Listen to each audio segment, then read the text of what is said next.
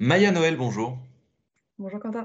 Alors, la première application digitale que vous avez téléchargée sur votre smartphone, est-ce que vous vous en souvenez plus ou moins, ou alors très précisément d'ailleurs, et sur quel smartphone c'était, puisque ma question se veut très exigeante pour démarrer l'interview. Alors, je crois que la première application que j'ai téléchargée, et c'est toujours une de celles que j'utilise le plus, c'est l'application de Deezer.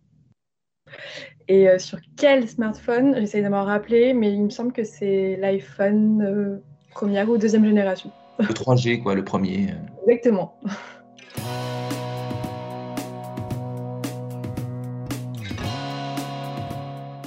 Bonjour à tous et bienvenue au Talk Décideur du Figaro en visio avec aujourd'hui sur mon écran et sur le vôtre Maya Noël, fraîchement nommée DG de France Digital où vous officiez déjà depuis quasiment trois ans. Alors pourquoi votre nomination, Maya Noël? Qu'est-ce qui fait que euh, au moment où je vous parle, vous avez été choisi pour incarner euh, France Digital?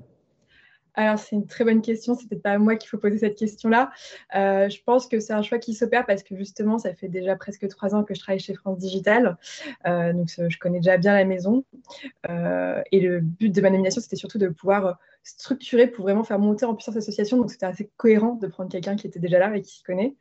je pense aussi que j'ai été choisie de par mon parcours d'entrepreneur et avec une grande affinité pour les talents sachant qu'aujourd'hui, le premier frein à la croissance de nos startups, c'est de pouvoir trouver les bons talents. Donc, c'était assez, euh, assez pertinent, je pense. parce que votre spécialité à vous, Maya Noël, c'est le, recrutement. justement, le recrutement euh, sous le prisme euh, des startups, sous le prisme du digital, qu'est-ce qui se passe en coulisses? Quel talent on cherche? Quelles quelle compétences on cherche? Parce que le digital, ça peut, ça peut être n'importe quel type de boîte, n'importe quel, quel, type de secteur, mais les compétences, in fine, ça reste toujours plus ou moins les mêmes. quoi.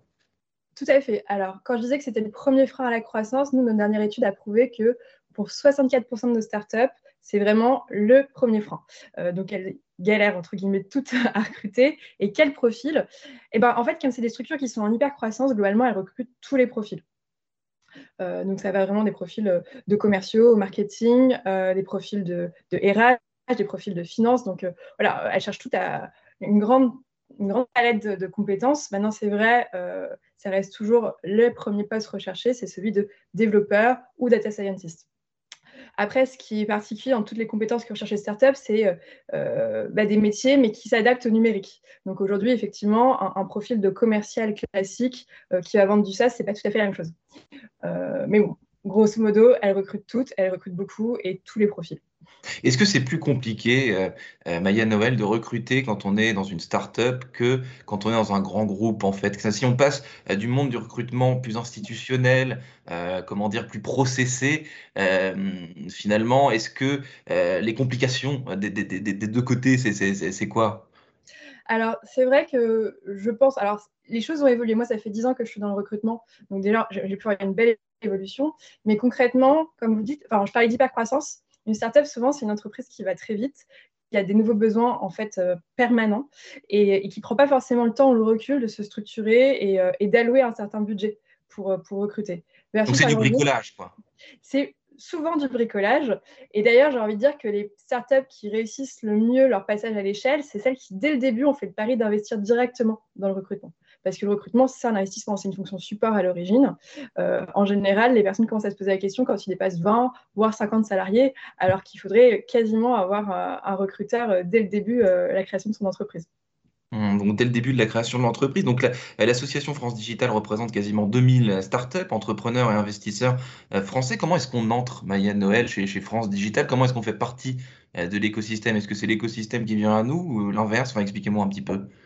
Alors, on représente 2000 startups. C'est bah, c'est un peu l'écosystème qui vient à nous. Il faut simplement être une startup ou un investisseur pour entrer dans, pour être membre de France Digital. Après, notre écosystème, c'est aussi euh, tout ce qui entoure ces startups et ces investisseurs.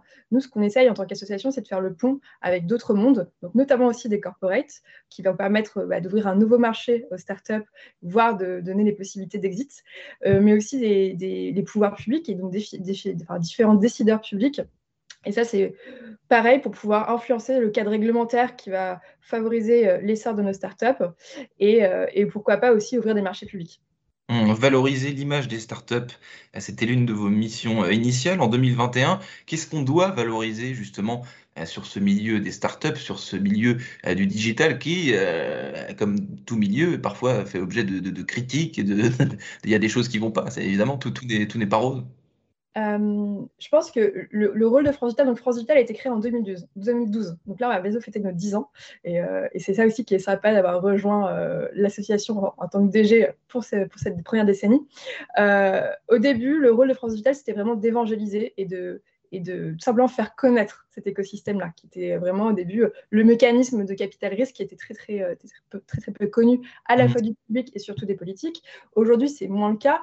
Aujourd'hui, il faut toujours continuer de parler des startups. Et moi, je pense que ce qu'il faut mettre en avant, euh, et notamment pour les startups françaises versus ou européennes versus les startups américaines ou euh, asiatiques, c'est qu'elles sont, sont, des entreprises innovantes et qui innovent aussi dans le bon sens. Parce qu'aujourd'hui, tout le monde sait que l'urgence, elle est climatique. Et nous, on a des startups qui vont du coup pouvoir proposer des solutions euh, et qui vont proposer, euh, et qui du coup, voilà, vont mettre en avant leur valeur, leur sens éthique, leur sens moral pour proposer des services euh, pour le progrès environnemental ou social.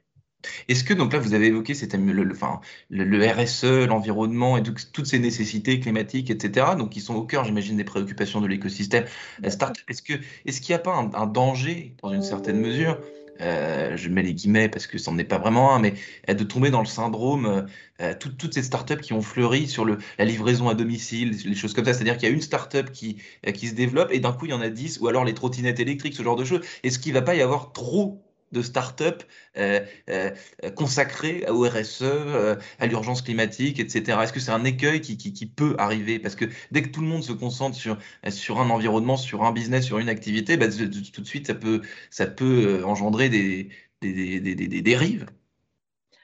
Alors, je ne suis pas sûre qu'en se concentrant sur la RSE et le progrès environnemental, on, arrive forcément à une dérive.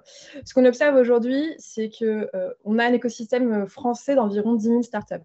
La part de sociétés à impact parmi ces startups-là, c'est euh, un peu plus de 700. Donc voilà, on n'est pas non plus dans une forte concentration, euh, mais je trouve que c'est quand même un très bon signe parce que l'impact et euh, enfin le secteur de l'impact est en pleine progression. Hmm. Et, nous, ce qu'on cherche avec France Digital, c'est de créer les futurs champions du numérique. Donc, c'est passer de la startup au géant tech qui va, euh, qui va vraiment aller explorer, euh, exploiter des marchés, euh, pas simplement en France, mais aussi à l'international. Et donc, moi, je trouve ça très bien qu'il y ait plein de petites startups qui se développent parce que c'est ce qui va nous permettre d'avoir le plus de chances d'avoir derrière des, champions. Mmh, d'avoir des champions.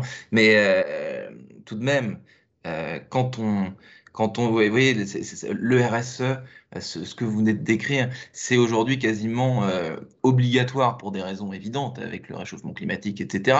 Mais finalement, à trop parler, à trop faire autour de quelque chose, on peut finir parfois par euh, obtenir des effets contre-productifs, à, vouloir être plus... Euh, enfin, à un moment donné, toutes ces choses nécessaires deviennent tellement obnubilantes que, que, bah, que c'est contre-productif.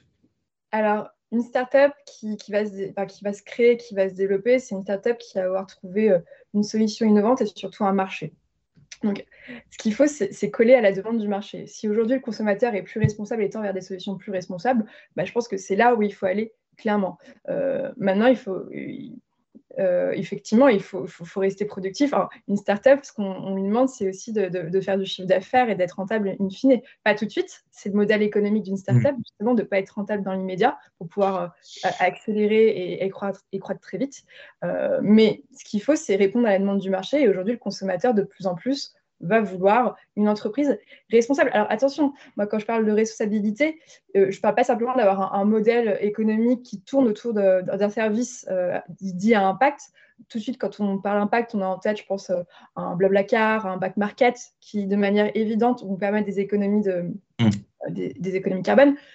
Moi, je pense aussi à des startups qui innovent et qui sont responsables, par exemple, par leur politique RH, euh, par le, modèle de gouvernance qu'elles mettent en place. Il y a plein de manières d'être responsable. Simplement, ce que je dis, euh, c'est que nous, c'est peut-être l'élément différenciant euh, qui va nous permettre de faire concurrence à des grosses startups américaines et asiatiques en prenant d'autant plus ces valeurs-là. Mmh. Maya Noël, on va parler un petit peu de, vous. J'ai lu que vos parents, dans les échos, je crois, j'ai lu que vos parents ont tous les deux un profil d'entrepreneur. Qu'est-ce que ça vous a apporté, vous, dans votre parcours personnel, professionnel, d'avoir des parents euh, entrepreneurs, donc des parents libres, quelque, part.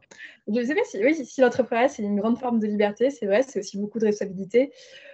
Moi, je pense que ce, qui, ce que ça m'a appris, c'est juste de dire que je pouvais faire ce que je voulais et, euh, et donc cette capacité à peut-être oser et d'être un peu tête brûlée en me disant bah, tout est possible. Ça décomplexe. ça décomplexe et ça désinhibe quelque part, vous, vous trouvez? Complètement. Et puis, ça permet aussi, euh, euh, donc ils sont tous les deux entrepreneurs, il y, a eu des, il y a eu des succès, il y a eu des ratés. Et, justement, ce côté échec, raté, c'est euh, toujours une forme d'apprentissage et être capable de l'accepter, de se dire, bah oui, je ne vais pas toujours connaître une carrière lisse, ça va peut-être être beaucoup de déconvenus. Bah, c'est aussi une façon de voir la vie peut-être de manière plus positive en acceptant ça dès le départ. Mmh, c'est la vie d'un entrepreneur, effectivement, des, euh, des, hauts et des bas. Merci infiniment, Maya Noël, d'avoir répondu euh, à mes questions pour le talk décideur du Figaro. Bah, je vous souhaite une excellente continuation sur France Digital et je vous dis à très bientôt. Merci Quentin, à bientôt.